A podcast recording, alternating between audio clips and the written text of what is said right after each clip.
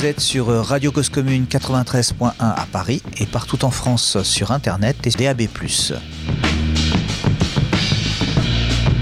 C'est comme si vous y étiez.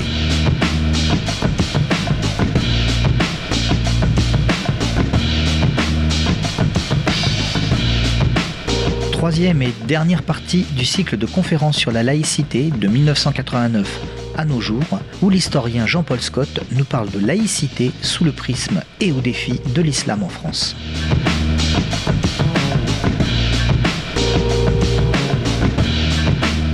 C'est comme si vous y étiez sur Radio Cause Commune 93.1 MHz sur Paris et partout en France sur Internet et en DAB+.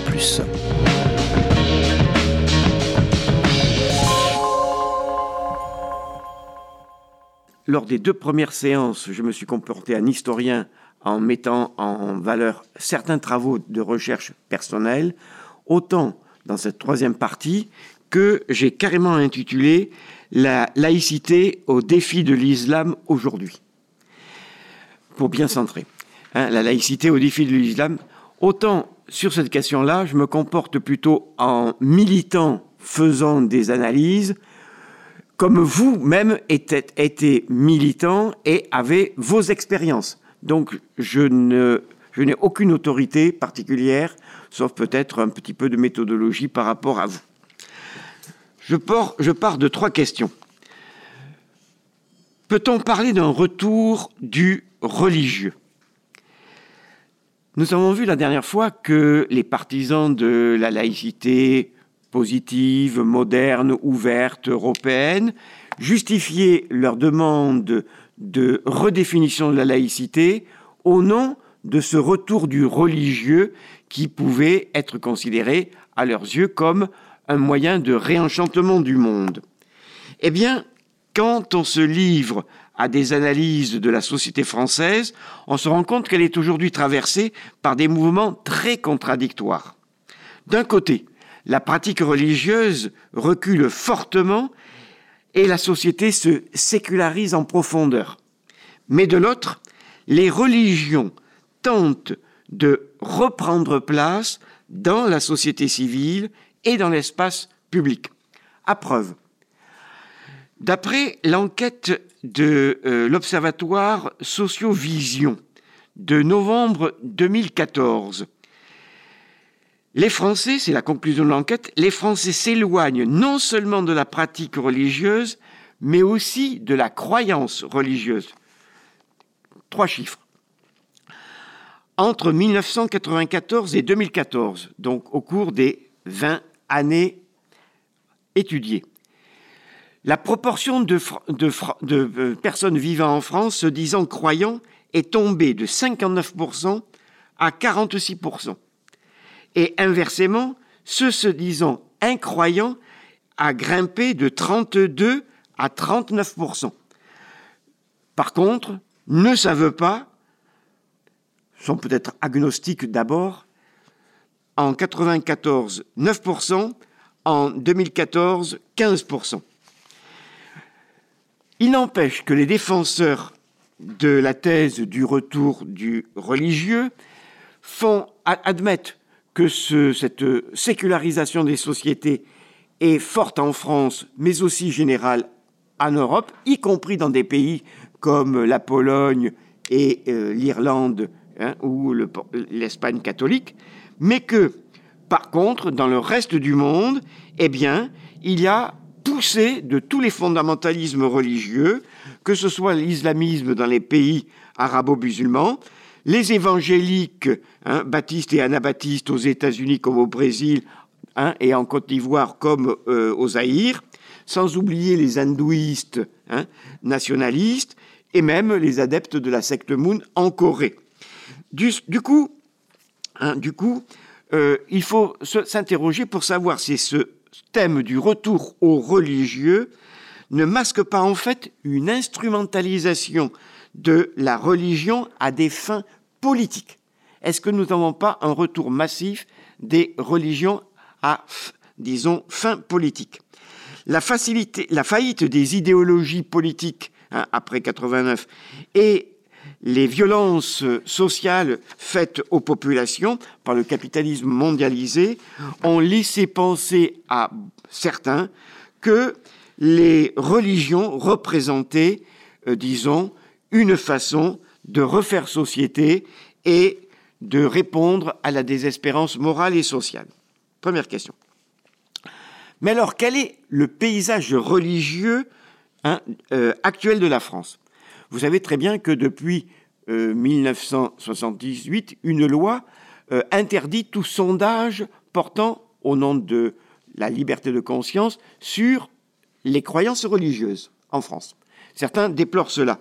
Mais en fait, les universitaires en particulier, ou certains instituts de sociologie, contournent la difficulté en euh, posant des questions sur des comportements, euh, disons, sociologiques, anthropologiques, sur des pratiques. Et ainsi, on peut dire, toujours d'après Sociovision et d'autres euh, études plus récentes, hein, en particulier l'étude faite par l'Institut Montaigne euh, en 2016, même si elle est très discutable, on peut dire qu'en France, 46% des Français se disent encore catholiques. 5,6 à 6% se disent musulmans, 2,6% protestants, 1% hein, se disent juifs, mais 40% se déclarent sans religion. Hein. Et chez les moins de 29 ans, c'est plus de la moitié. Hein, qui se disent sans religion. Seulement, on peut s'interroger pour savoir si les progrès de l'irreligion correspondent vraiment à un progrès du rationalisme ou de l'athéisme.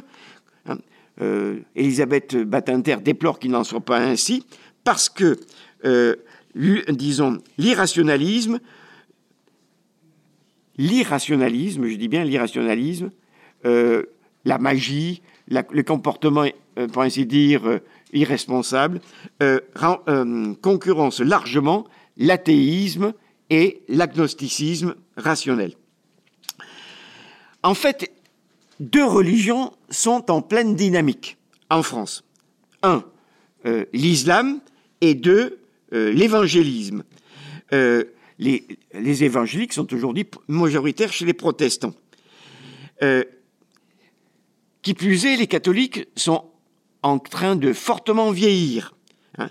La moyenne d'âge des catholiques est supérieure à 50 ans pour euh, à peu près la moitié d'entre eux. Et seulement 10% pratiquent au moins une fois par mois. Par contre, la moyenne d'âge des dix musulmans est de... Euh, attendez, euh, oui, la moyenne d'âge des dix musulmans est de 36 ans et 40% se disent pratiquants au moins une fois par mois. Chez les moins de 25 ans, les musulmans représentent un dixième de la population, d'où les thèses apocalyptiques hein, du grand remplacement de population dont Éric Zemmour s'est fait, vous le savez, une spécialité.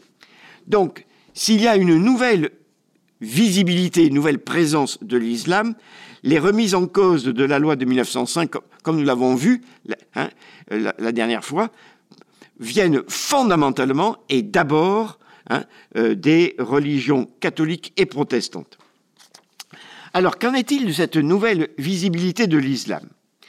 Incontestablement, depuis 1989, hein, le débat public a été focalisé sur la visibilité nouvelle de l'islam. Port du voile à, l'école après l'affaire de Creil en 89. Hein, euh, disons, loi de 2004 interdisant les signes ostentatoires religieux dans les établissements publics euh, secondaires. Euh, loi de 2010 hein, contre le port du voile intégral dans l'espace public, prière de rue, hein, viande halal, construction de mosquées. Et surtout, depuis bien sûr janvier 2015, euh, disons, attentats terroristes islamistes. Les thèses racistes et xénophobes ont largement été développées à cette occasion et ont marqué hein, des points dans la société française, même si les Français font mieux qu'ils ne le faisaient auparavant la distinction entre islam et islamisme. Hein. Les choses sont, euh, disons, ambiguës. Il n'empêche Il n'empêche qu'une partie croissante de la population euh, estime qu'il y a incompatibilité entre islam, démocratie et laïcité. Et donc, il faut poser la question très brutalement, les musulmans, euh, disons, euh, menacent-ils la laïcité? Ma réponse est très claire. Non. Les dix musulmans vivant en France ne mettent pas en cause la laïcité. Et je voudrais d'abord faire une petite remarque. Je dis les dix musulmans parce que je trouve qu'il est scandaleux que l'on qualifie hein, par une soi-disant étiquette religieuse des populations euh, parfois d'origine maghrébine pour l'essentiel, mais le plus souvent nées en France, donc françaises. Il me paraît absolument scandaleux de parler des musulmans alors qu'on ne parle pas des catholiques. Donc je voudrais, quand j'emploierai l'expression euh, les musulmans, que vous pensiez toujours que je dis les dix musulmans. Encore faut-il savoir qui sont ces musulmans, euh, à la fois des pratiquants, mais aussi des, disons, des personnes de culture musulmane.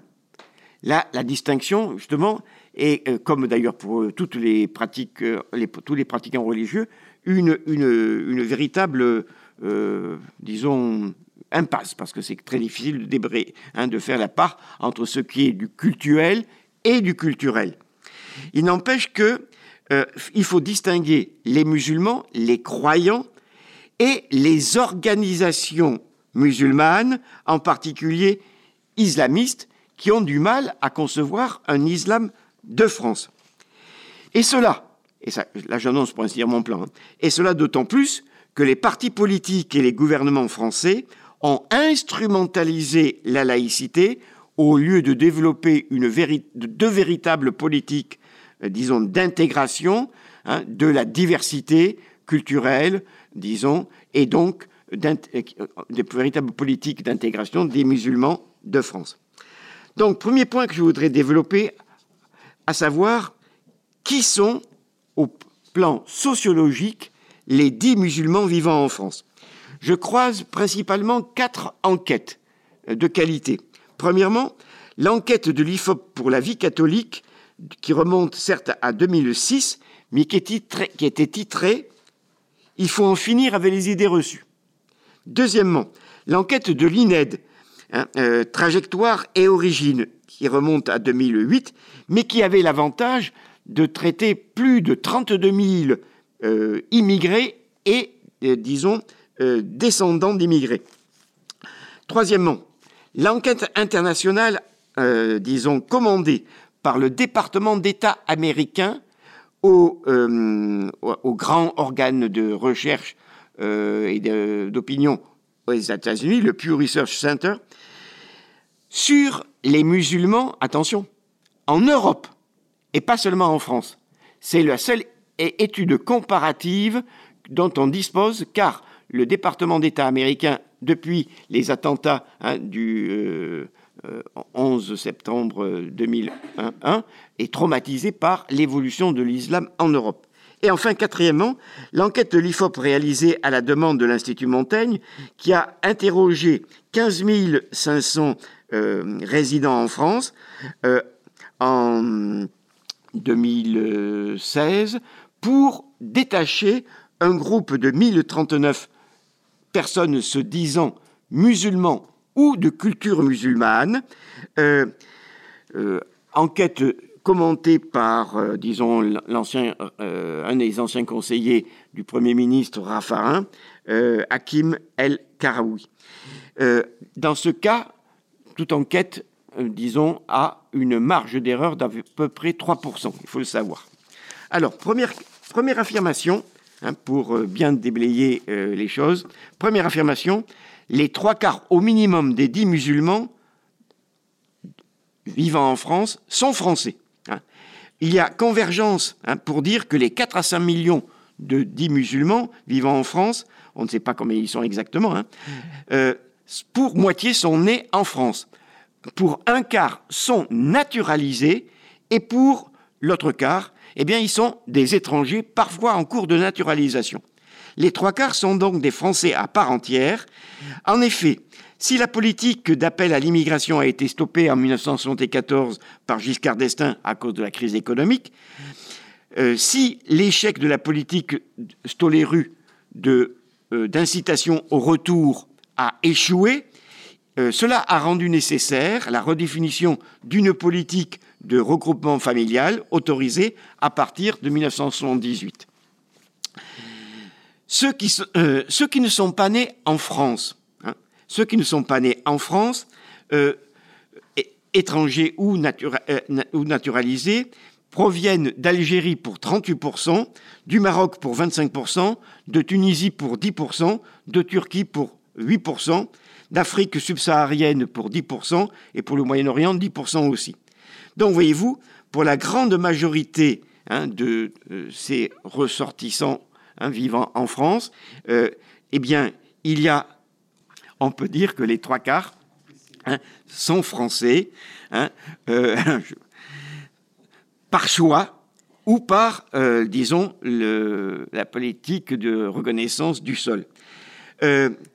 Euh, il n'empêche que l'endogamie euh, de, ces, populations est assez forte, puisque 72% d'entre eux ont père et mère de, disons, immigrés, souvent du même pays. il n'empêche on peut estimer que, euh, on y reviendra, que les couples mixtes sont en nombre important en France, beaucoup plus qu'ailleurs, et ma conclusion sur ce point, c'est que le nombre de euh, musulmans nés en France ne va cesser de grandir dans les années à venir. Deuxième objet d'étude, l'activité socio-professionnelle des musulmans euh, est nettement plus populaire que le reste de la population française. 24% environ d'entre eux sont ouvriers, ils, constituent 10% des ouvriers français, 22% hein. sont des employés, 11 à 12% peuvent être classés dans les professions intermédiaires, hein. euh, environ 5% sont commerçants et artisans, 6% quasiment sont cadres, hein, moyens ou supérieurs, c'est quand même notable, 4% euh, sont retraités, par contre, 30% euh, sont considérés comme inactifs, non retraités, c'est-à-dire essentiellement des femmes à la maison, ce qui n'est guère plus important que pour les Françaises. Par contre, le taux de chômage de ces populations est très élevé, 14 hein, à 15% hein, en moyenne, et beaucoup plus 25-30% selon les, pour les moins de 25 euh, ans, euh, selon les régions. Voilà pourquoi le sociologue Gérard Mauger nous invite hein, et commente ainsi. Retrouvons la question sociale occultée. Le problème ethnique est un faux problème. La question de l'islam n'est pas uniquement une question religieuse ou identitaire. Elle est révélatrice d'une question socioculturelle occultée. Alors, explication de Gérald euh, Mauger sur pourquoi les banlieues populaires, les anciennes banlieues rouges, sont devenues des quartiers sensibles, comme on dit, ou des zones de désaffiliation. Eh bien, les responsabilités sont claires, et encore faut-il le dire. La politique de logement du gouvernement Giscard d'Estaing, prolongée ultérieurement, a visé à promouvoir l'accès à la propriété privée des familles populaires qui, dans les années 60, avaient été installées en HLM. Donc, la classe ouvrière établie et les couches moyennes ont abandonné hein, les HLM qui ont été, euh, disons, occupés par essentiellement des populations immigrées euh, ou d'origine immigrée, dans le cadre de la politique euh, de regroupement familial. Par exemple, à Clichy, 76% des habitants ont un parent né à l'étranger. Hein.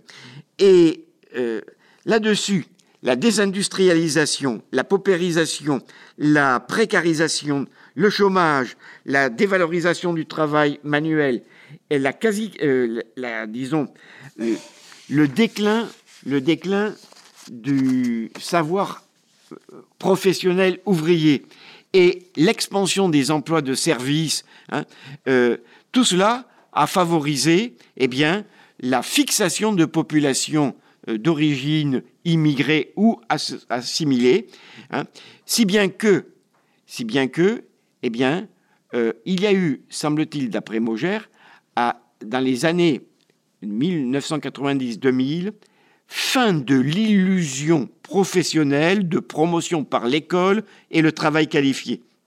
Donc, voyez-vous, euh, la conclusion de Maugère, c'est la suivante. Quand on se livre vraiment à une analyse sociale, il faut conclure que la question religieuse n'est souvent qu'un détournement de la question sociale. Alors, quelle est quand même, disons, la pratique religieuse de ces dix musulmans euh, ou de culture musulmane? 30% ne vont, euh, déclarent n'aller jamais à la mosquée et se disent même incroyants. 30 autres pourcents ne se rendent à la mosquée que pour les grandes fêtes, en particulier le ramadan.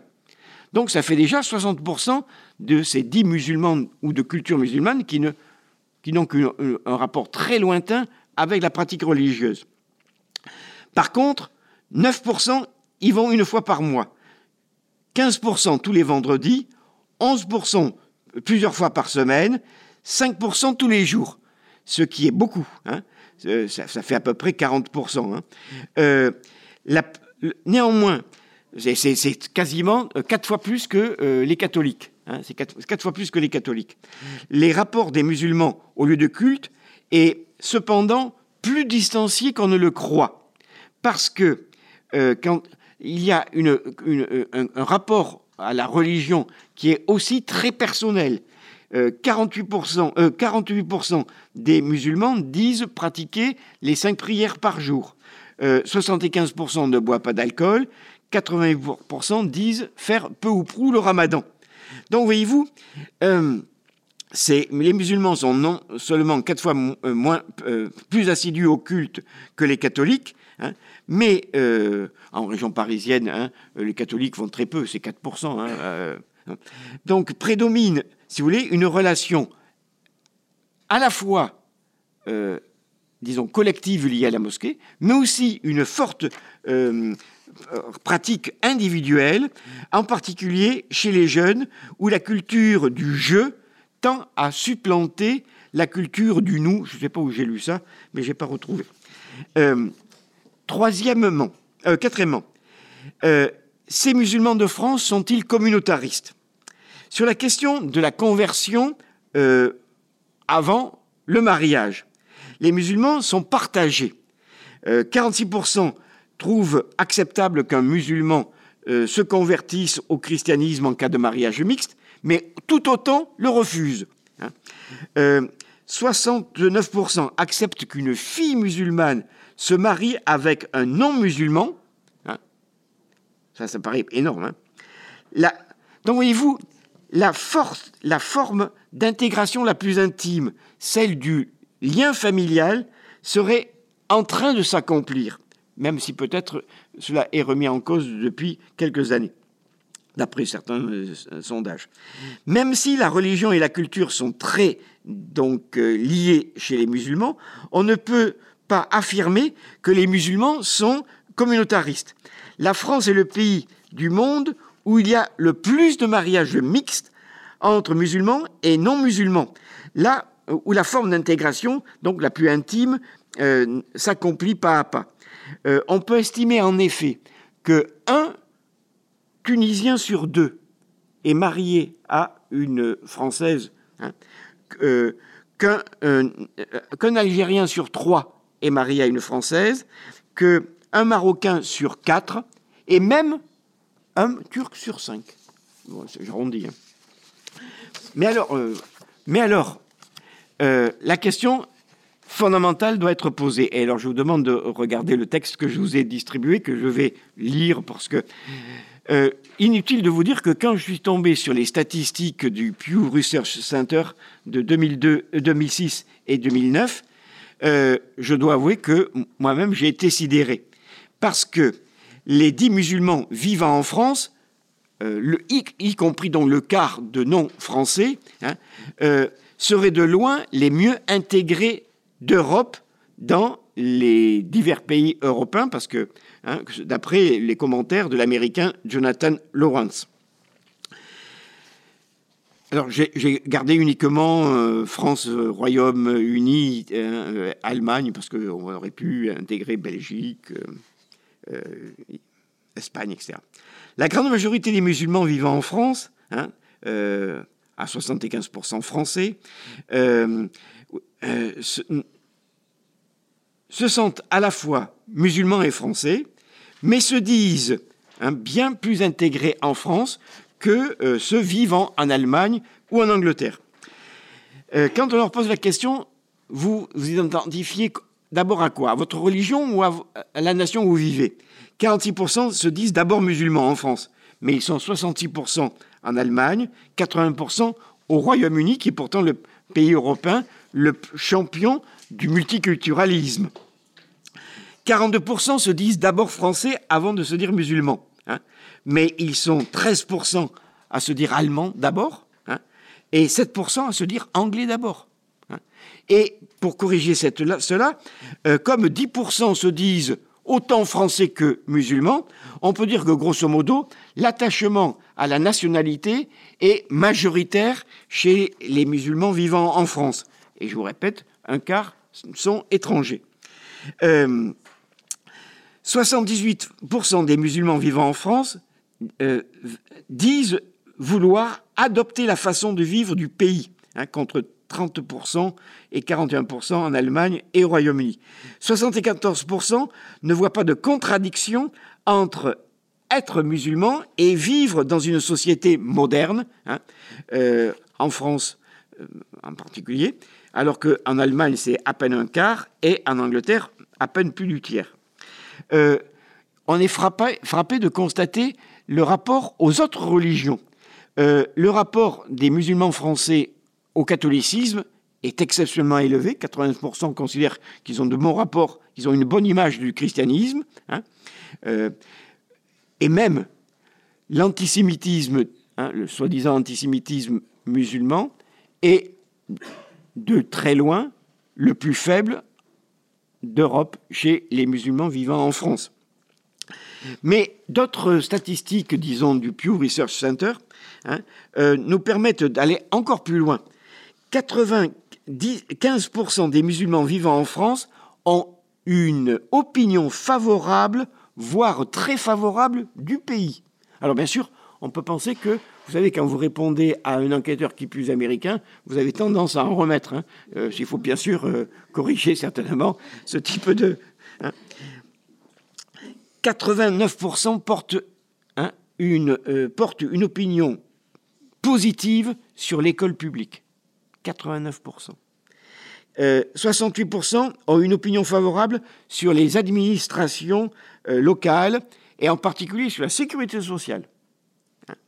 55% à peine ont une opinion favorable sur la justice et à peine 48% ont une bonne opinion de la police en France là, on peut dire qu'effectivement, l'expérience de la discrimination hein, euh, policière et judiciaire hein, est une réalité.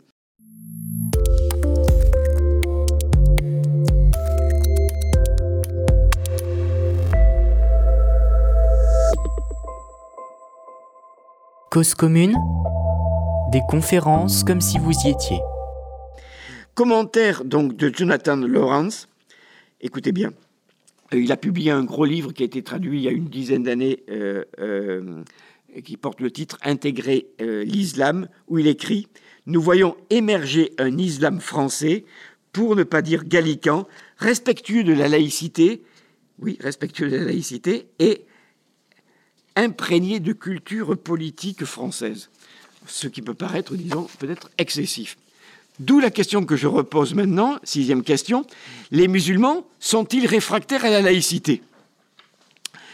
94% des musulmans se disent favorables à l'égalité des êtres humains. Bon, vous allez me dire, pas très étonnant. Mais d'après l'enquête, non mais c'est pas, pas dans, ce que je vous ai euh, euh, photocopié.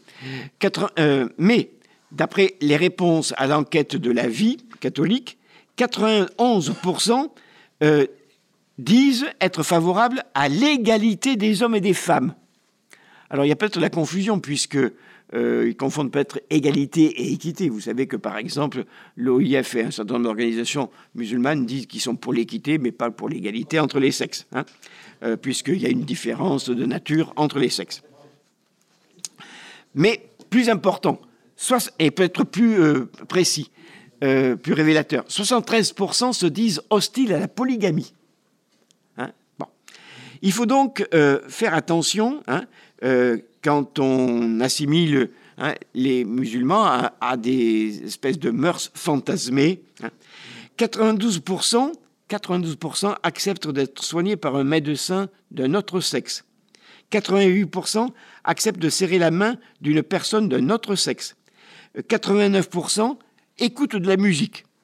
Hein, laquelle musique est interdite par les salafistes, vous le savez. Euh, chose plus surprenante, d'après l'enquête, page 2, confirmée par, euh, euh, disons, l'Institut Montaigne, 2016. Les deux tiers des femmes musulmanes, et là je ne sais pas ce que vous en pensez, disent n'avoir jamais porté ou ne plus porter le voile, même si 60% des musulmans estiment que les euh, filles devraient être libres hein, de le porter euh, à l'école selon leur propre choix. Hein. Euh, seuls 24% des musulmans acceptent le port du voile intégral. Alors c'est amusant de constater qu'on a à peu près presque toujours un quart des musulmans qui sont favorables à la polygamie, favorables au voile intégral, etc., etc. Vous allez voir. Or, ce quart, on n'arrive jamais à savoir si c'est le quart de ceux qui ne sont pas naturalisés, qui sont en France depuis peu de temps, hein, ou euh, qui, euh, disons, sont islamisés au point de même, disons, même nés en France hein, depuis longtemps, sont devenus, disons, pour ainsi dire, hostile au régime démocratique et laïque français. Euh, creusons un peu plus politiquement. 73% se disent favorables à la séparation de la religion et de la politique. Là encore, voyez-vous, à peu près un quart. Hein, un quart. Euh, euh, mais quand on pose la question, d'après vous, est-ce que les lois d'un État islamique sont-elles au-dessus de la République et doivent être au-dessus de la République? Eh bien, est-ce que la loi divine est supérieure à la loi civile? Eh bien, il n'y a que 21% des musulmans qui répondent oui. Hein. bon. Donc, voyez-vous, euh, on a vraiment conscience que les musulmans de France ne seraient pas communautaristes, euh, même s'ils sont amenés parfois à affirmer une identité musulmane. Hein. Euh, d'après d'autres recoupements, on peut penser que 5 à 6% seulement refuse complètement l'intégration, hein, refuse complètement, disons, de reconnaître légitimes les, parce, les lois de la République, parce que, euh, euh, disons, la plupart, le grand nombre des, musulmans reconnaissent la, même la légitimité des lois de la République, même quand ils estiment que la loi divine est supérieure à la loi humaine. Mais il n'y a que 5 à 6% qui déclarent carrément que pour eux, euh, la loi euh, humaine n'est pas légitime et que seule la loi, euh, disons, religieuse compte. C'est cela qui nous permet, disons, de, mesurer l'influence des salafistes. Septièmement, il y a néanmoins un regain de l'islam en France. D'après les enquêtes les plus récentes menées par le CEVIPOF de Sciences Po, ou par Gilles Kepel et Vincent Tiberge. La croyance et la pratique religieuse progressent surtout chez les jeunes musulmans. En effet, la moitié des musulmans de France, hein, euh, quasiment, a moins de 36 ans. Et euh, autant chez les enfants d'immigrés originaires du Maghreb, la sécularisation euh, était avancée en 1992. En 1992, 30% des musulmans de moins de 29 ans se disaient sans religion. Aujourd'hui, ils sont à peine 14%, hein, à dire être sans religion. La pratique de ces jeunes musulmans est bien supérieure à celle des musulmans de la première ou de la deuxième génération, hein, euh, elle est bien sûr bien supérieure à celle des jeunes catholiques. Les moins, les moins religieux de ces jeunes sont d'origine algérienne, surtout kabyle, ensuite d'origine tunisienne, et les plus religieux sont d'origine marocaine et surtout turque. La dynamique de l'islam s'explique donc, cette dynamique, disons, s'explique par plusieurs facteurs. D'abord, le facteur démographique. Hein. Euh, la fécondité hein, des euh, foyers musulmans est plus élevée, euh, la contraception plus faible, l'âge du mariage plus bas.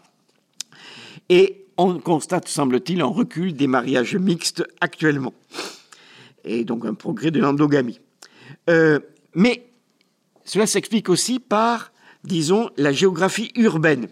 La concentration dans les grandes agglomérations urbaines et en particulier dans les cités de banlieue fait que les deux tiers des musulmans vivent, semble-t-il, dans des villes de plus de 200 000 habitants.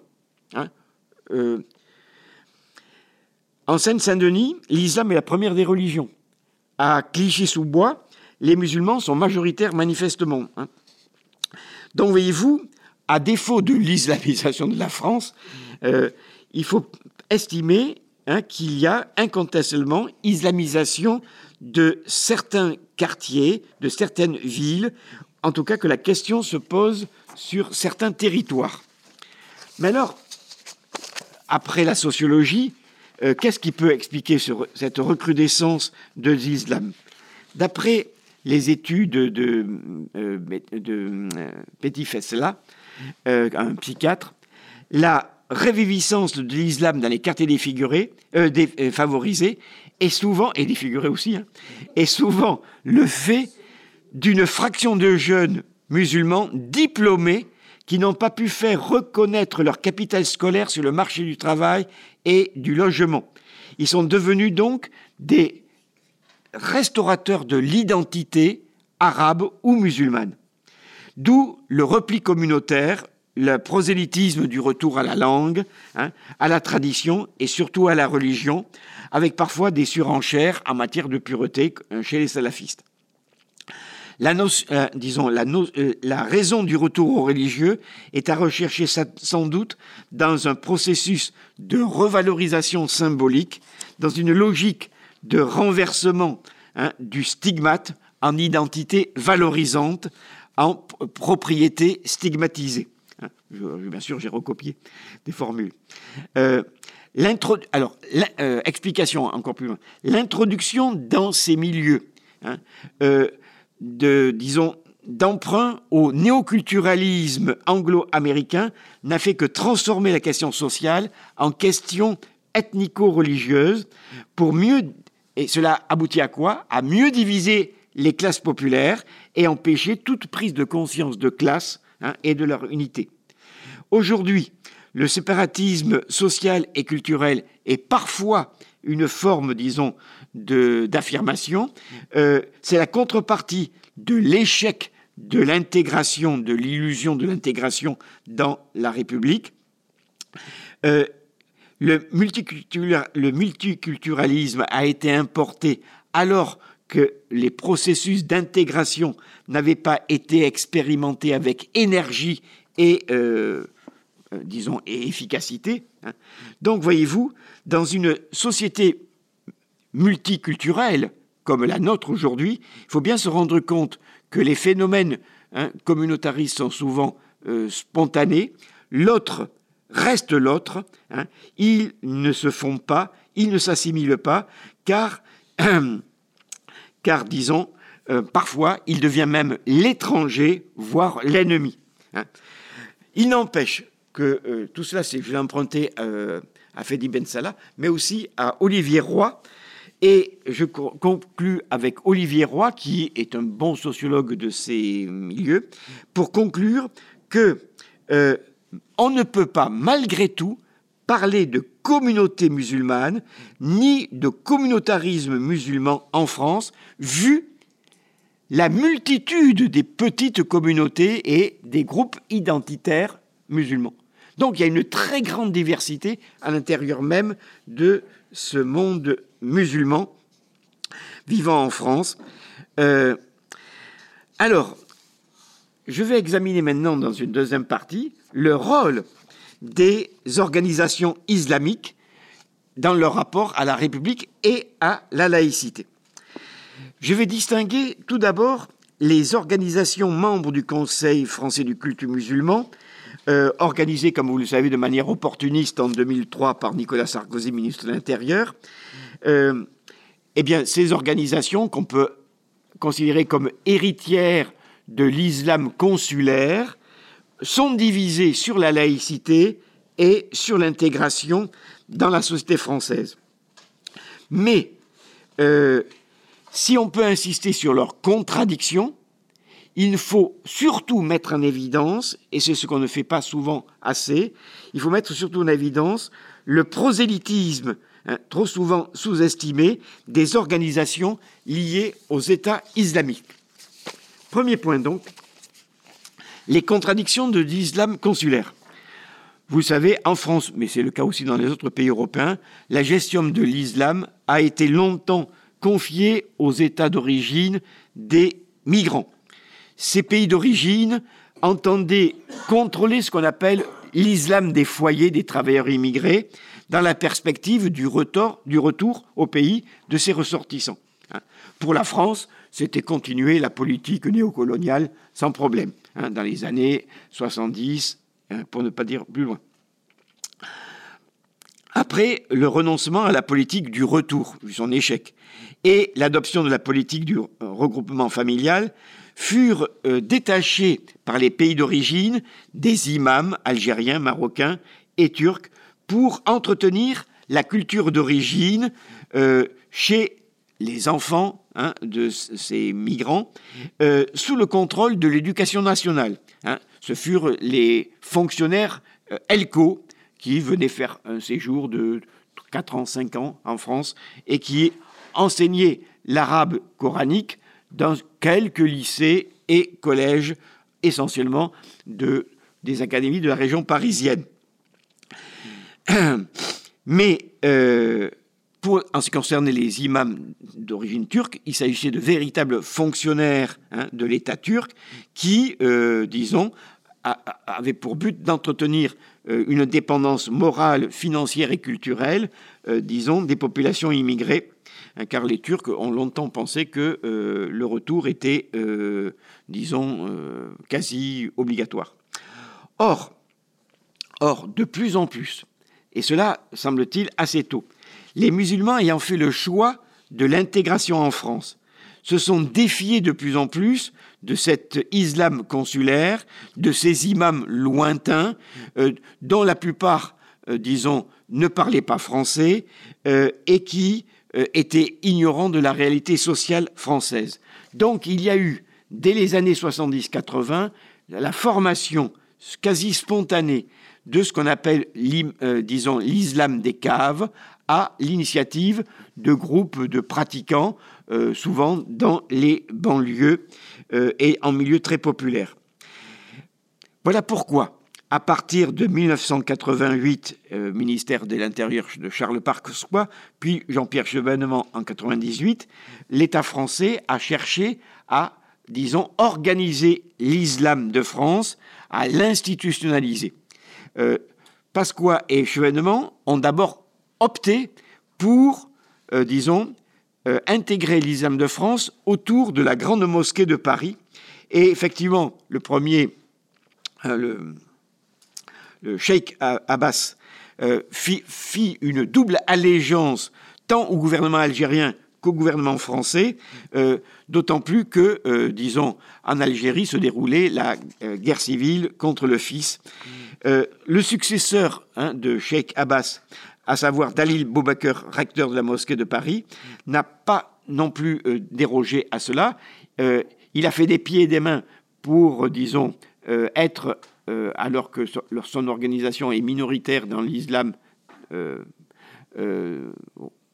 en 2003, pour être nommé président de, du futur Conseil français du culte musulman. Mais il n'empêche qu'il a toujours voué un grand respect de la République française et a plusieurs fois déclaré, hein, je pour avoir fait des conférences avec lui, hein, je peux en témoigner, hein, euh, euh, quand vous êtes invité par le MRAP, la LICRA et qu'on parle à la même tribune, euh, et qu'il fait des déclarations en disant que la laïcité est une chance pour l'islam hein, qui devrait s'adapter à la modernité, quand il rappelle son attachement à la loi de 1905, eh bien, euh, on peut, hein, qu'il considère comme un socle de la République, on peut dire qu'il y a un engagement, je dirais, lié à la fois à, euh, au lien avec la République française, euh, à l'État français, même s'il bien, il, explique bien comment il a toujours refusé le, le système de l'indigénat religieux, mais il n'empêche qu'il y a l'expérience aussi précoce de la lutte contre l'islamisme hein, en Algérie qui l'a marqué. Alors, quelle est actuellement la puissance de rayonnement de la Grande Mosquée de Paris? Environ 150 imams, surtout implantés, semble-t-il, dans les grandes villes. Euh, enfin, euh, certains de ces imams ne sont pas du tout euh, sur les mêmes positions que Dalil Boubaker, hein, je vous signale. Il, se, contrôle, semble-t-il, environ 250 mosquées, à peine un dixième, mais il se réclame d'une représentativité de 1,5 million de musulmans. C'est comme ça qu'ils arrivent, hein, euh, qu'ils ont réussi à, rester à la tête du Conseil français du culte musulman jusqu'en 2008, alors qu'ils avaient obtenu à peine, si je ne me trompe, 25-26% euh, des voix hein, euh, lors des votes. Hein, puisque c'était là. Alors, le deuxième, la deuxième institution, le Rassemblement des Marocains de France, euh, qui a pris en 2003 le titre de Fédération nationale des Marocains de France, est carrément sous la direction de Mohamed Moussaoui, est beaucoup plus dynamique, d'autant plus qu'il a un beaucoup plus important soutien financier de la Fondation Hassan II et aujourd'hui Mohamed VI. Euh, dès 2004, dès 2004, ils demandèrent, à l'occasion du débat sur la loi de 1905, la révision, voire le toilettage, formule employée et reprise du vocabulaire des protestants, de la loi de 1905, euh, mais surtout, ce qui caractérise ce rassemblement euh, ou cette fédération des Marocains de France, c'est qu'ils ont demandé, après négociation avec l'État français, l'application du, la reconnaissance de l'application du droit coranique pour les Marocains et Marocaines nés au Maroc mais vivant en France. Et l'État français a accepté. Hein, la Turquie est un cas particulier. La Turquie a été, euh, enfin, est toujours le pays le plus actif pour assembler les 600 000 euh, fidèles turcs sous la direction du Diyanet turc et le contrôle, disons, des consulats avec environ 150 imams fonctionnaires de l'État turc. Vous avez un schéma, je ne sais pas s'il est très lisible, page 3. Hein. Euh, en fait, il y a une coordination entre le Dianat, euh, qui est le ministère des religieux, euh, en, Turquie, les consulats, hein, les consulats, l'ambassade et les mosquées 150, disons, fonctionnaires euh, des ressources très importantes gérées par la fondation d'Étibes installée à Strasbourg. La gestion centralisée hein, euh, et autoritaire euh, a d'abord été respectueuse d'une certaine laïcité française, puisqu'il y avait une laïcité turque qui était considérée comme semblable, mais avec l'arrivée de Erdogan au pouvoir depuis les débuts des années 2000, eh bien, en fait, euh, ces fonctionnaires imams sont, euh, sont devenus des prosélytes d'un islam proche des frères musulmans. Et voilà pourquoi, lors des dernières élections euh, au Conseil français du culte musulman, c'est un Turc, un Turc qui a été élu président.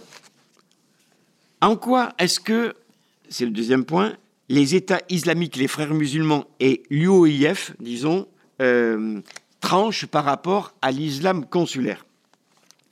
L'islam consulaire a été très vite débordé par le prosélytisme de l'Arabie saoudite, véritable superpuissance religieuse, et aussi par le Qatar, véritable superpuissance catholique, sinon financière. L'Arabie saoudite, euh, vous savez, euh, a eu très tôt des euh, projets internationaux.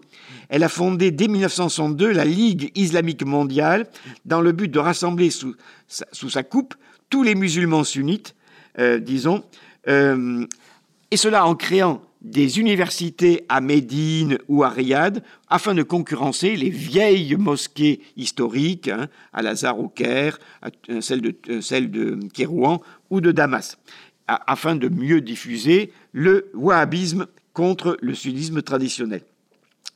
Elle développe, l'Arabie saoudite, une stratégie d'adaptation de l'islam en Europe, et en particulier, elle a installé à Londres le Conseil islamique européen, euh, et puis, euh, disons, euh, elle contrôle effectivement le pèlerinage à la Mecque que fréquentent environ 25 000 Français chaque année. Le Qatar a joué un rôle peut-être moins financier, mais plutôt médiatique, et surtout de soutien aux frères musulmans de la mouvance de Tariq Ramadan. Euh,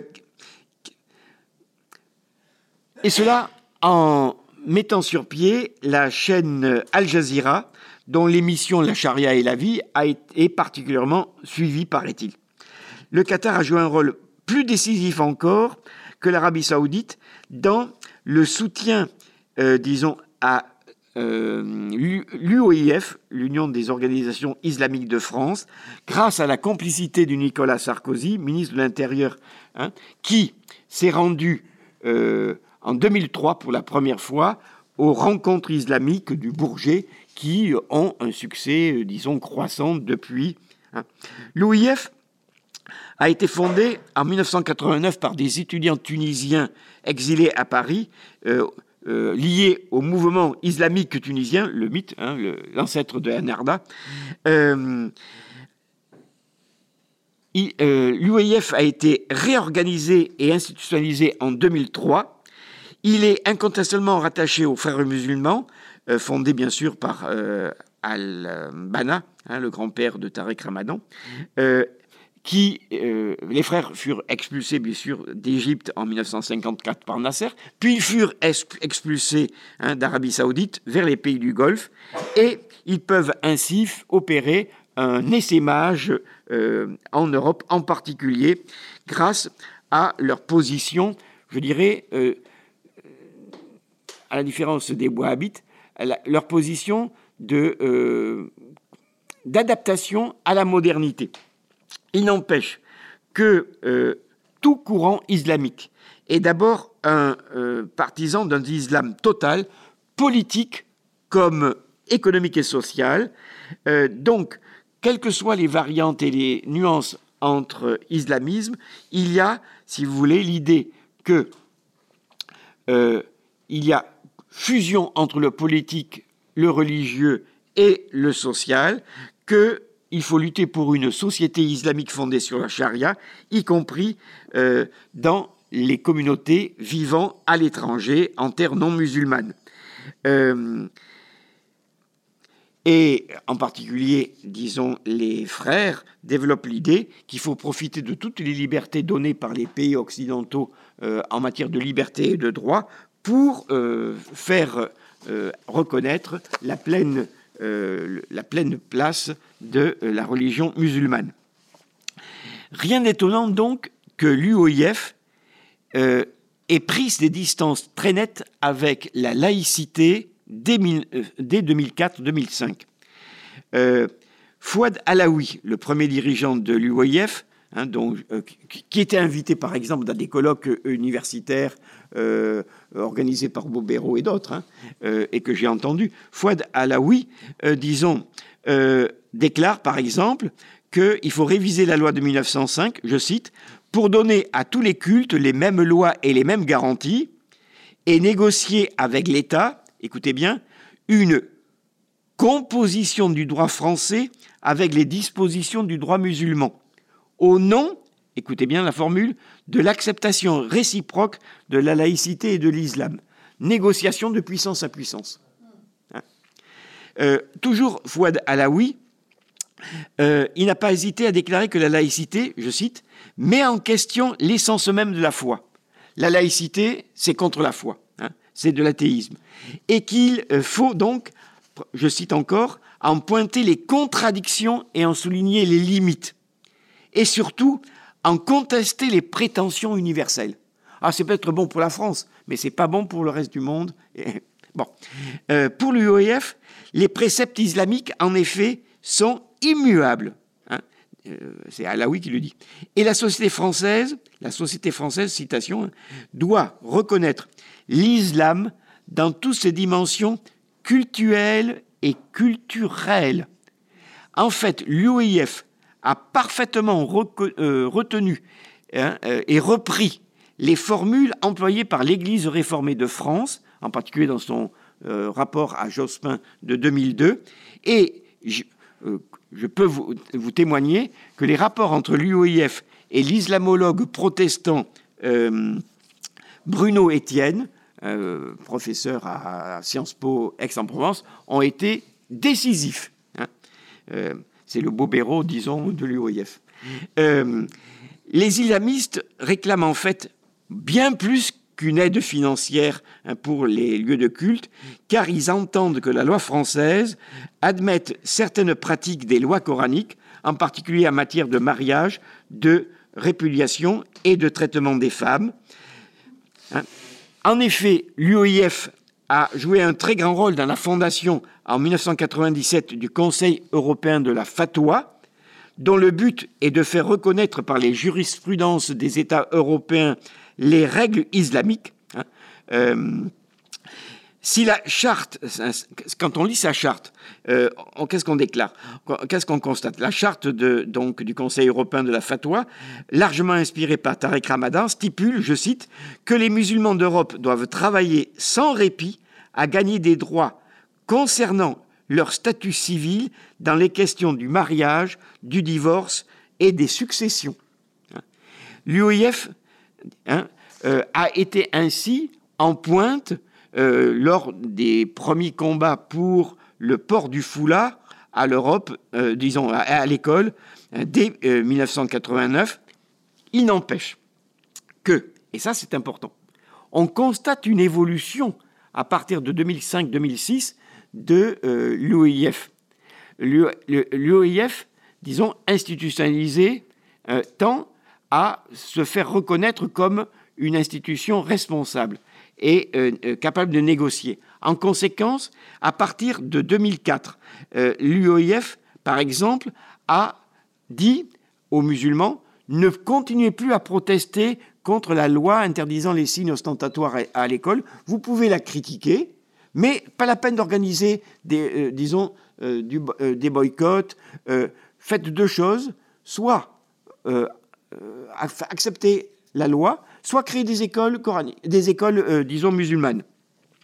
Deuxième euh, décision importante qui marque son évolution, lors des émeutes des banlieues en 2005, eh bien, a joué un rôle, disons, de contre-feu.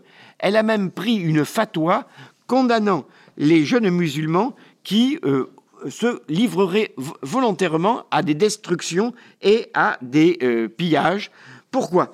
Parce que, en dernière instance, l'UOIF est une organisation euh, qui a un modèle, euh, disons, économique et social libéral.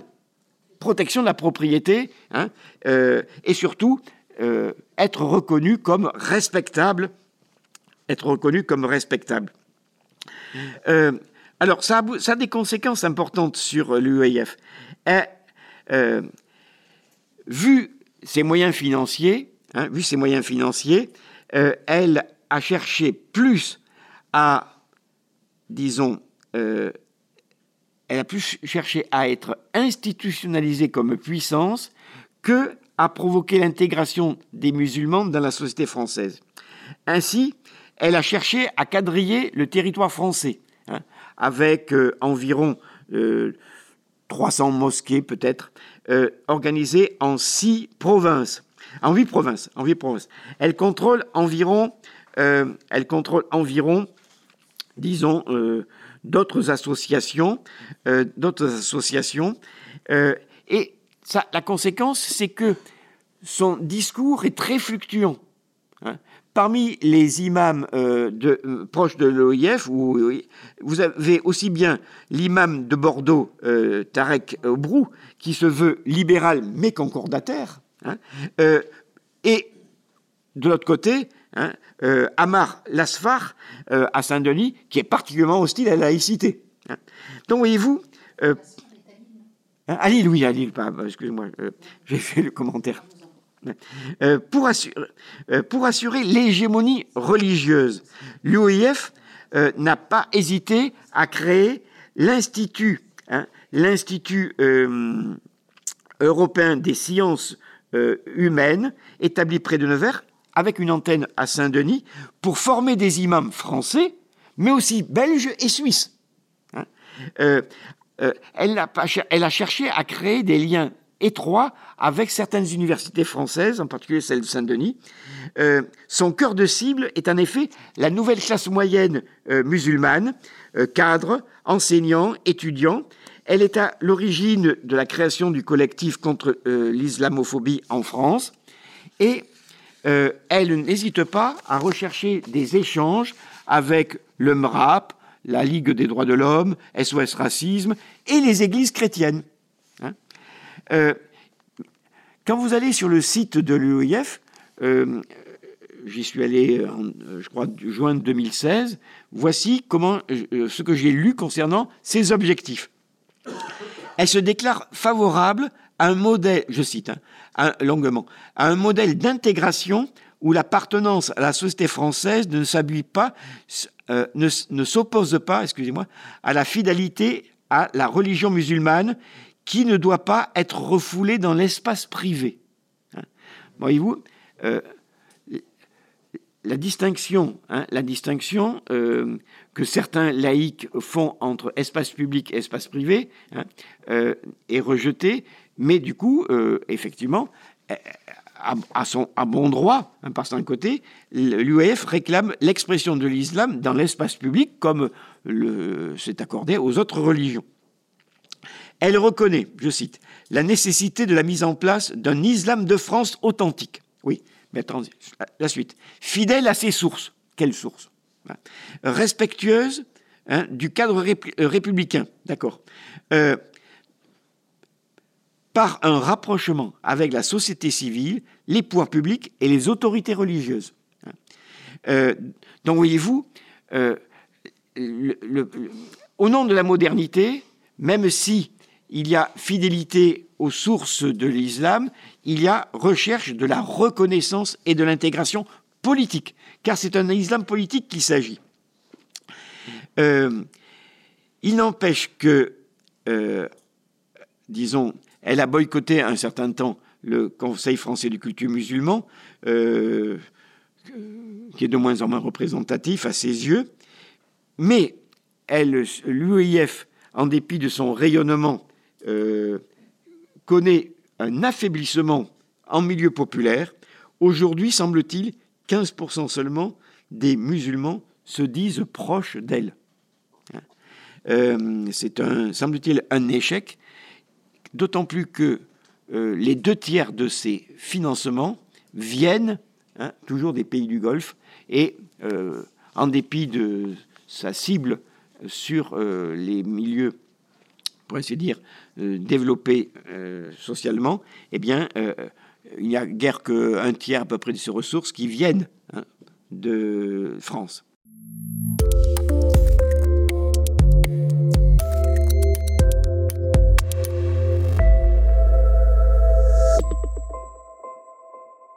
Cause commune, des conférences comme si vous y étiez. Alors, l'islam salafiste, troisième point. Eh bien, par un côté, l'islam salafiste a été euh, revitalisé par eh bien, euh, le rejet des autres formes d'islam institutionnalisé. Euh, il constitue une idéologie conquérante, une, hein, mais, il faut bien le dire, très éclatée. Le, salafisme, c'est d'abord, bien sûr, vous le savez, un fondamentalisme contemporain prônant le retour aux sources mêmes de l'islam. Euh, les salafistes veulent agir comme des purs. Hein. Euh, ils veulent que la communauté musulmane euh, en reviennent, pour ainsi dire, aux pratiques du temps du prophète Mahomet, hein, le modèle absolu. Le salafisme se veut un retour à l'espérance de l'âge d'or, hein, de l'âge d'or, du paradis perdu, et cela d'autant plus qu'il euh, y a rejet des sociétés dans lesquelles euh, se développe le salafisme. Par certains côtés, plus le présent est insupportable et difficile, plus il faut rompre avec cette modernité ou cette république hein, et, cette, société, et donc revenir aux sources de l'islam les salafistes renoncent enfin, refusent toute innovation, toute adaptation, euh, y compris celle des autres euh, doctrines euh, musulmanes. Ils se réfèrent à une orthopraxie, à une orthopraxie. ils pensent que seul le respect, disons, des rites hein, très normatifs assurera le salut aux fidèles. Ils sont les champions de la visibilité, par les vêtements, les champions du port du camis hein, et du niqab, les champions des rites ostentatoires et des prières de rue. Hein. Euh, ils sont les gardiens de la morale hein, euh, contre l'alcool, la drogue et la musique. Bien. et ils sont en rupture non seulement avec la modernité occidentale, mais aussi avec aussi bien l'islam chiite que l'islam sunnite traditionnel. Donc, voyez-vous, ce prosélytisme s'est manifestement développé euh, dans des milieux, pour ainsi dire, défavorisés ou des jeunes révoltés.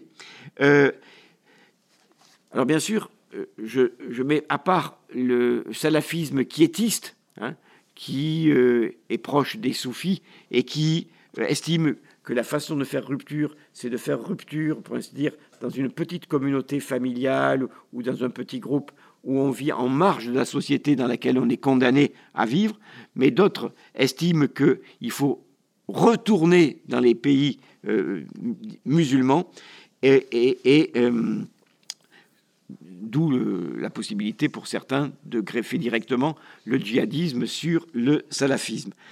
Euh, ce qui est frappant, c'est que le salafisme est un mouvement ultra-conservateur en matière de mœurs ou de croyances, et pourtant ultra moderne en matière de technique de prosélytisme, parce que euh, c'est un prosélytisme essentiellement par Internet, par les réseaux sociaux, par les cassettes vidéo, par les liens directs avec un certain nombre d'imams, hein, euh, aussi bien en Arabie saoudite hein, que qu'au euh, Yémen ou ailleurs. il s'inscrit dans le cadre d'un rejet de la, de la mondialisation. Bon, je passe parce que vous en savez plus que moi sur ces questions-là. Euh, je vous dirai simplement que je vous ai fait photocopier un schéma, je ne sais pas ce qu'il vaut, hein, un schéma concernant euh, les, quatre, les quatre types, pour ainsi dire, euh, d'islamisme, car j'en ai assez dit, je pense.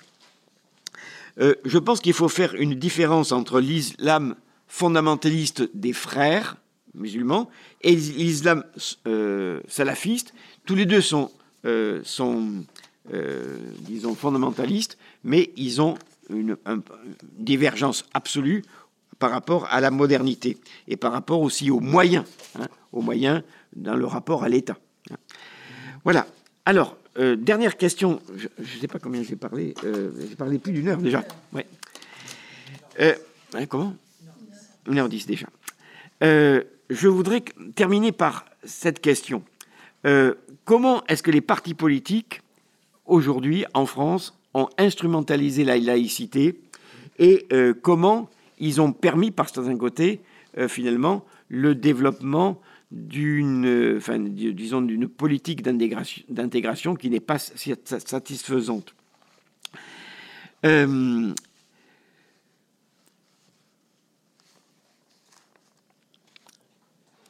On peut dire que, euh, euh, la confusion entre islam et islamisme euh, qui a été aggravée par les États, disons, par les attentats terroristes de 2015, a rapidement été clarifiée et qu'aujourd'hui, la confusion est quand même moins faite.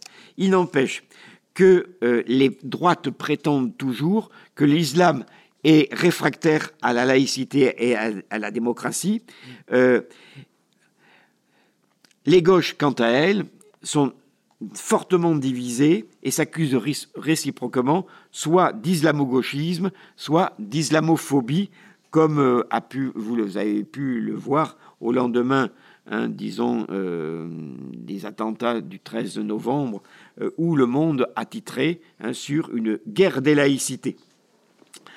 Alors, je vais faire un petit tour d'horizon pour vous montrer les responsabilités des uns et des autres. En effet, quelle est la responsabilité de la conception de la laïcité moderne de Nicolas Sarkozy jusqu'à Laurent Vauquier?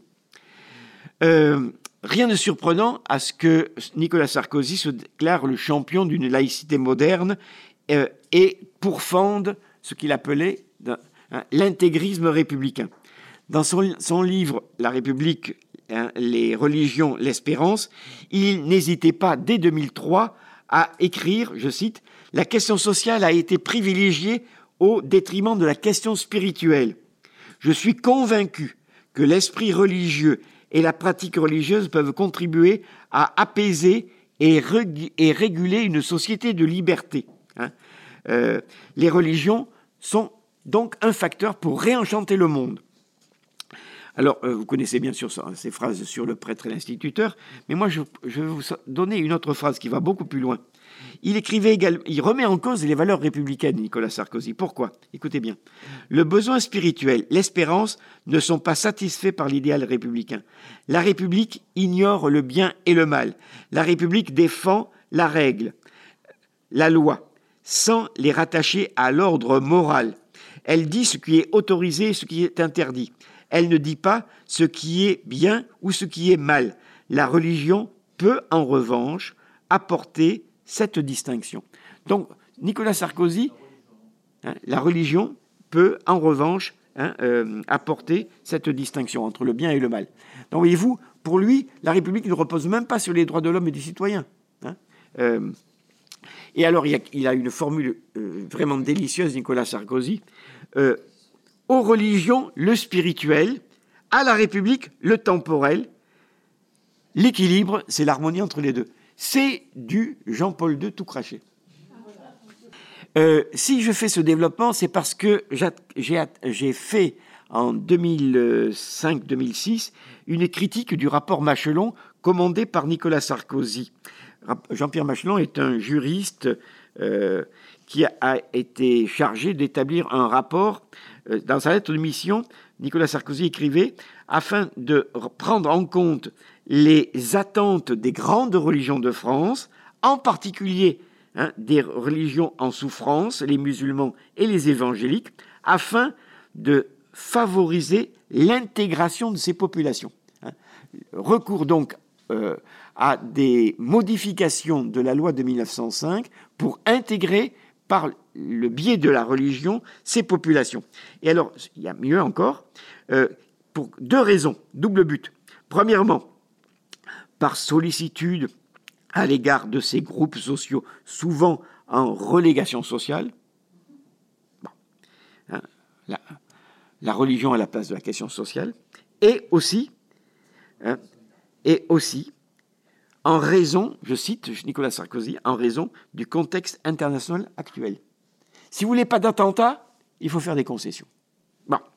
Eh bien, le rapport remis en 2006 prévoit d'autoriser formellement l'aide directe à la construction de lieux de culte et jusqu'à la participation à l'investissement pour tous les cultes, hein. euh, la participation de l'État ou euh, des, collectivités territoriales. Mais plus intéressant pour nous actuellement, euh, le rapport Machelon propose l'élargissement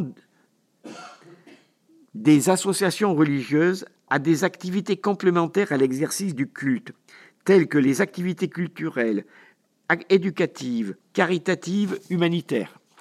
Euh, et pour cela, il n'hésite pas à dire qu'il faut créer un nouveau statut d'association religieuse intégrant toutes ces formes d'activité et que dans ces conditions, eh bien, ces associations religieuses pourraient, je cite Machenon, financer directement une chaîne de télévision ou gérer des immeubles de rapport. C'est ce que proposent aujourd'hui certains. Le rapport Machenon va encore plus loin parce qu'à long terme, il dit qu'il faut créer il, euh, euh, il propose la création d'une forme de reconnaissance d'utilité publique pour les activités religieuses. Reconnaissance d'utilité publique pour les activités religieuses. Et pour cela, il suffirait, toujours citation, de reconnaître que les activités religieuses ont une utilité publique telle que la contribution à l'éducation ou à la culture, à l'intégration et au développement d'activités caritatives. Alors, Vauquier, en digne successeur de euh, Nicolas Sarkozy, va même plus loin, puisqu'il pille un certain nombre d'aspects du programme de Marine Le Pen. Il propose euh, l'interdiction du voile à l'université, la fin des repas hein, sans porc dans les cantines scolaires. Il propose, il propose, disons, la création de crèches de Noël dans les édifices publics. Et euh, en fait, il défend la catholaïcité la plus euh, extrême en, euh, en, demandant la reconnaissance des racines chrétiennes de la France. Et il est pour l'extension, hein, euh, vous qui à titre personnel, il est pour l'extension du régime concordataire de l'Alsace-Moselle à tout le territoire français. Bien. Alors, deuxième facteur. Je suis scandalisé par l'OPA que Marine Le Pen a pu faire sur la laïcité à partir de 2011. 53% des Français estiment encore aujourd'hui que Marine Le Pen est la meilleure défenseuse de la laïcité. C'est dire l'efficacité de ses condamnations des prières de rue euh, et de la construction des mosquées, euh, sa protestation contre les, repas halal, etc. etc. Et pourtant, hein, elle est une défenseuse de la laïcité de la 25e heure et plus gravement à mes yeux, elle est la plus anti-laïque de ceux qui se réclament de la laïcité. Hein. Elle se réclame d'une laïcité identitaire. Pour vous le prouver, euh, parce qu'on manque souvent d'arguments face à cela, euh, il faut lire le programme de l'ancien Front National. Je ne pense pas que le Rassemblement National hein, est fortement modifié, ou parle même de le modifier. C'est parce qu'il les intéresse. Euh, paradoxalement, le programme du Front National se déclare profondément attaché à la loi de 1905. Ce serait comme un totem. Mais il se contredit aussitôt en se euh, félicitant que depuis lors, eh bien, la conception de la laïcité a été approfondie. Il admet toutes les modifications apportées à la loi hein, et toutes les concessions, comme la loi de Bray, euh, il admet toute l'évolution de la catholaïcité. Le Front National, en effet, compte en son sein des adversaires euh, disons, absolue de la laïcité, euh, les anciens intégristes hostiles au, euh, à Vatican II, et il est le champion des racines chrétiennes de la France. Jamais le Front National n'a lutté contre, disons, les subventions aux écoles catholiques hein, ou aux fondations religieuses catholiques. mieux, aujourd'hui, le Front National prétend constitutionnaliser la laïcité et la loi de 1905. Vous allez voir comment. Euh, déclaration, je cite hein, le programme. Laïque, la République n'accepte aucune religion ni aucune idéologie d'État dans l'espace public. On serait prêt à signer, même si euh, euh, la République a comme, disons, idéal les droits de l'homme et du citoyen. La République reconnaît le rôle du christianisme en général et du catholicisme en particulier dans l'histoire de la France et la construction de la civilisation française. Hein? voilà, voilà ce qu'écrit le programme du Front National. Hein, la République reconnaît le rôle du christianisme en général et du catholicisme en particulier. C'est la copie conforme de l'article 1 du concordat entre la République italienne et le Vatican. Mais attention, comment est-ce que la laïcité serait constitutionnalisée pour Marine Le Pen? Par la formule qu'il faut intégrer dans la Constitution de la Ve République, la, la République ne reconnaît aucune communauté. La République ne reconnaît aucune communauté. C'est du bluff à l'état pur. Pourquoi? Eh bien parce que jamais en France, jusqu'à présent en tout cas, les communautés n'ont été reconnues. La législation française, le droit français ne reconnaît que des individus ou des associations d'individus. Hein. Donc, voyez-vous, c'est du pipeau. Hein. La manipulation est absolue. Pourquoi? Eh bien, c'est pour que le Front National puisse se faire l'adversaire fondamental de tous les communautarismes qui, définition, favorise l'extension de modes de vie étrangers à la civilisation française. Donc, le Front National accepte, disons, euh, accepte euh, euh, qu'il y ait une seule communauté qui soit celle, disons, des Français de souche, et que les autres ne soient pas des citoyens avec les mêmes droits Hein. Donc c'est une hostilité totale au, multiculturalisme, l'hostilité aux discriminations positives, euh, euh, la diversité étant le nouveau nom de la préférence immigrée. Hein. Donc voyez-vous, le, le Front National se félicite de se réclamer d'une laïcité identitaire. Il n'y a rien de moins hein, laïque que cela. Mais qui osera dire haut et fort qu'il n'y a pas de parti plus anti-laïque est plus communautariste que le Front National? C'est un parti communautariste, le Front National. Hein, il n'y a, hein, que les bons Français qui ont droit d'y participer. Alors, quelques mots rapides sur le double langage du Parti socialiste sur la laïcité. Euh, euh, François Hollande avait prévu lui aussi de promouvoir et défendre la laïcité et même de la constitutionnaliser. Hein, c'était dans son programme en 2012. Une fois élu, il a proposé de, réécrire l'article 1 de la loi de 1905. Ainsi, la République assure la liberté de conscience, virgule, garantit le libre exercice des cultes, bon, le point disparaît, et respecte la séparation des églises de l'État, tiens, ça c'est un progrès, mais il ajoute aussitôt, sous réserve des règles particulières applicables en Alsace-Moselle. Donc, dans l'article 1 version François Hollande, il y aurait le concordat de 1801 et la loi de séparation avec le concordat. Hein, tout est son contraire. Bon, je, parle, je, fais, je passe sur d'autres bourdes de François Hollande, qui n'a pas hésité, par exemple, le 1er mars 2016, à déclarer que la République reconnaît tous les cultes. L'exact, l'exact opposé de l'article 2. Oui, bon. bon. Euh, depuis 1989, le gouvernement Rocard a invité les municipalités socialistes à, euh, disons, faire la confusion entre le culturel et le cultuel. Ça a commencé bien sûr avec Jean, euh, Jacques Lang, avec la cathédrale d'Evry, mais ça s'est poursuivi à Créteil et, euh, disons, et à Paris. Delanoë a réussi ainsi à financer partiellement l'Institut des cultures de l'islam de France. à Montpellier, Fraîche a tout simplement fait construire un centre culturel euh, au quartier de la Paillade, qu'il a ensuite loué à la, euh, à la Fédération nationale des Marocains de France, qui l'ont transformé en mosquée. Voilà. Euh, mais il y, a plus, y a plus spectaculaire encore. C'est Manuel Valls. Manuel Valls a été chef de gouvernement et champion de la laïcité, d'une laïcité extrêmement, disons, rigoriste, puisqu'il a lancé l'idée d'un printemps laïque. Hein. Mais en même temps, son, ministre de l'Intérieur, Bernard Cazeneuve, écoutez bien, adopté, adopté et, présenté en juin 2016 les conclusions du groupe de travail cohésion républicaine du Parti socialiste, adoptées par le Parti socialiste, hein, le 30 janvier 2015 trois semaines après l'attentat contre Charlie Hebdo.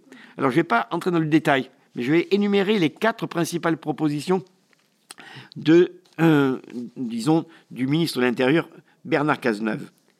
Premièrement, il faut encourager une réforme du Conseil français du culte musulman pour le faire évoluer vers une instance plus représentative. Hein. bon, comme si c'était à l'État hein, de s'intéresser à la représentativité du Conseil français.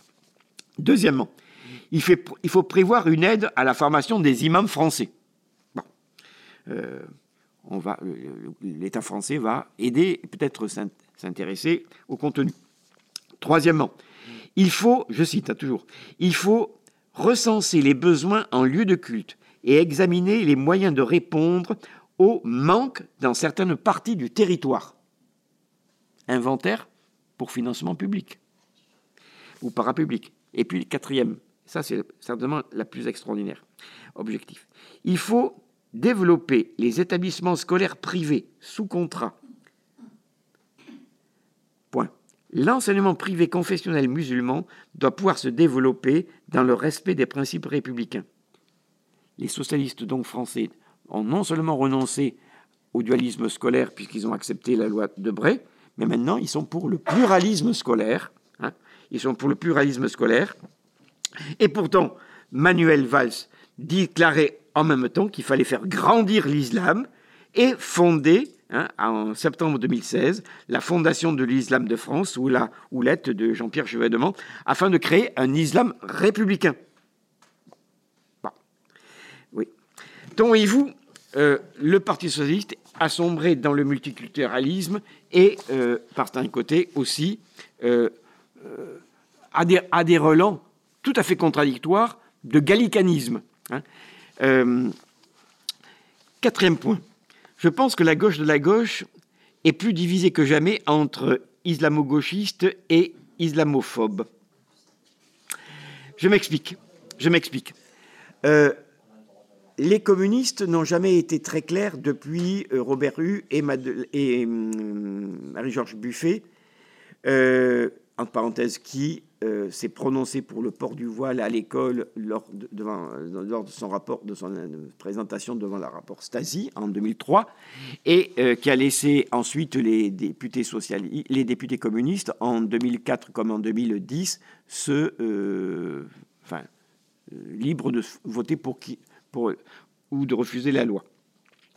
En effet, Marie-Georges Buffet, comme euh, le député, euh, bon, peu importe, euh, sont d'anciens militants chrétiens, jossistes, hein, très marqués par, disons, les idées de Jean Bobéro, hein, et, et a promu une laïcité, je dirais, relativement de rapprochement avec un certain nombre de forces dans le 93, y compris l'UOIF dans certaines villes. Euh, il n'empêche que dans le Parti communiste, il y a eu toujours un mouvement de résistance, de, en particulier à, l'humanité, sur des positions laïques. Euh, ainsi, en, 2000, euh, en 2004-2005, j'ai pu fréquemment intervenir, disons, dans l'humanité, en conflit d'ailleurs avec la commission euh, religion et laïcité de, euh, de, disons, du Parti communiste. lors d'un débat entre Régis Debray et moi, organisé à la demande de l'humanité à Colonel Fabien, eh bien, nous sommes entrés en conflit l'un et l'autre avec les représentants de la, euh, disons, de la, cette commission laïcité, furieuse de ne pas avoir été, disons, euh, intéressée. Euh, certaines municipalités sont sur des positions tout à fait laïques.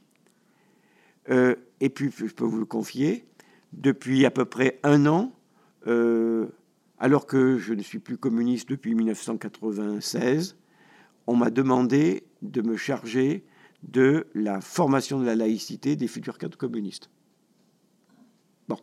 Il y a de la reprise en main manifestement, mais euh, bon, faut encore, il faut encore.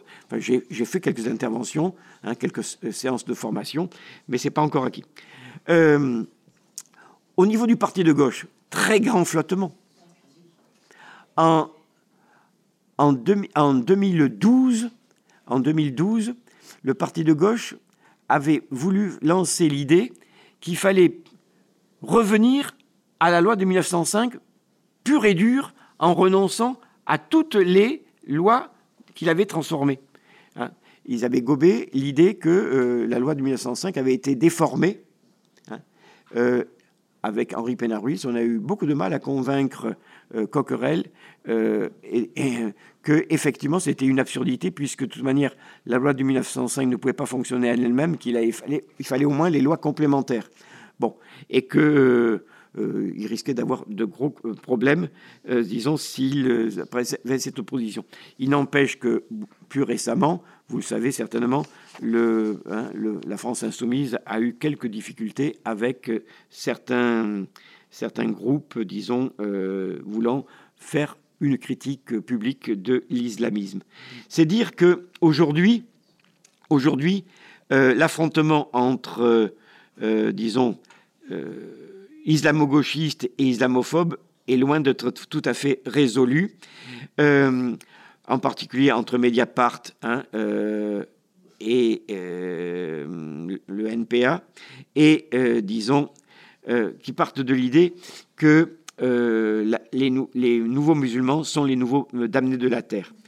le collectif contre l'islamophobie en France, hein, rattaché à l'UOIF, euh, se veut un mouvement d'autodéfense intellectuelle contre le racisme d'État. Et là, effectivement, cette idée de racisme d'État est à, prendre en compte parce que euh, elle est, elle, c'est, une grande nouveauté.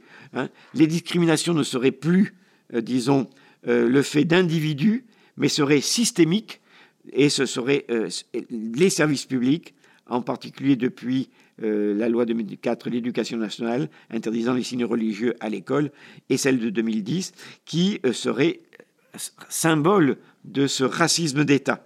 Et la France serait, je cite encore une fois une déclaration de Mohamed euh, Marwam, la France serait un pays islamophobe porté à une idéologie républicaine laïciste.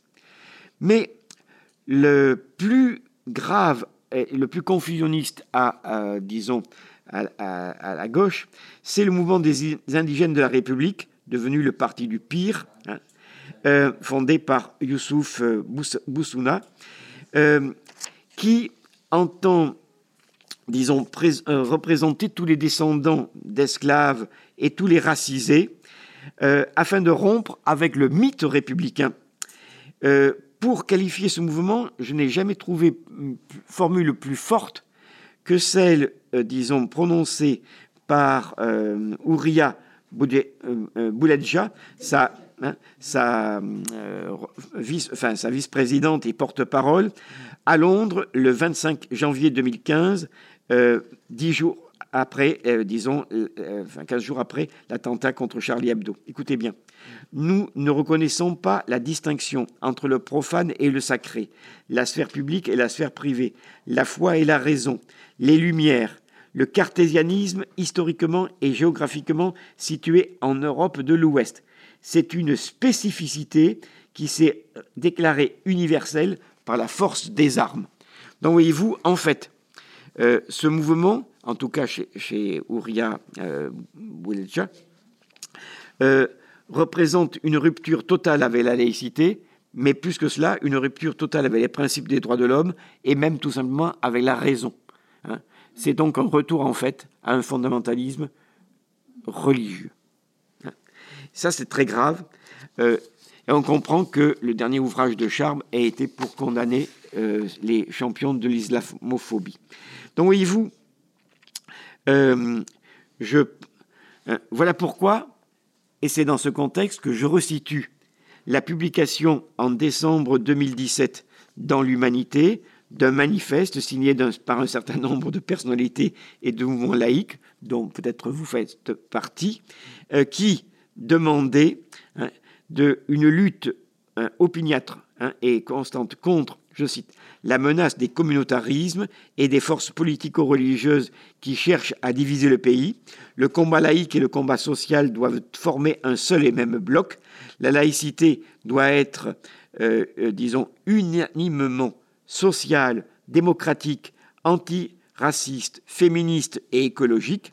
Et ce manifeste se voulait une réponse aux trois dérives contemporaines de la laïcité, la laïcité usurpée de l'extrême droite, la laïcité d'imposture des libéraux communautaristes et la pseudo-laïcité concordataire des néo-gallicans. Euh, c'est bien sûr le mouvement laïcité, euh, combat laïque, combat social, qui est à l'origine de ce manifeste dont je me réclame aussi.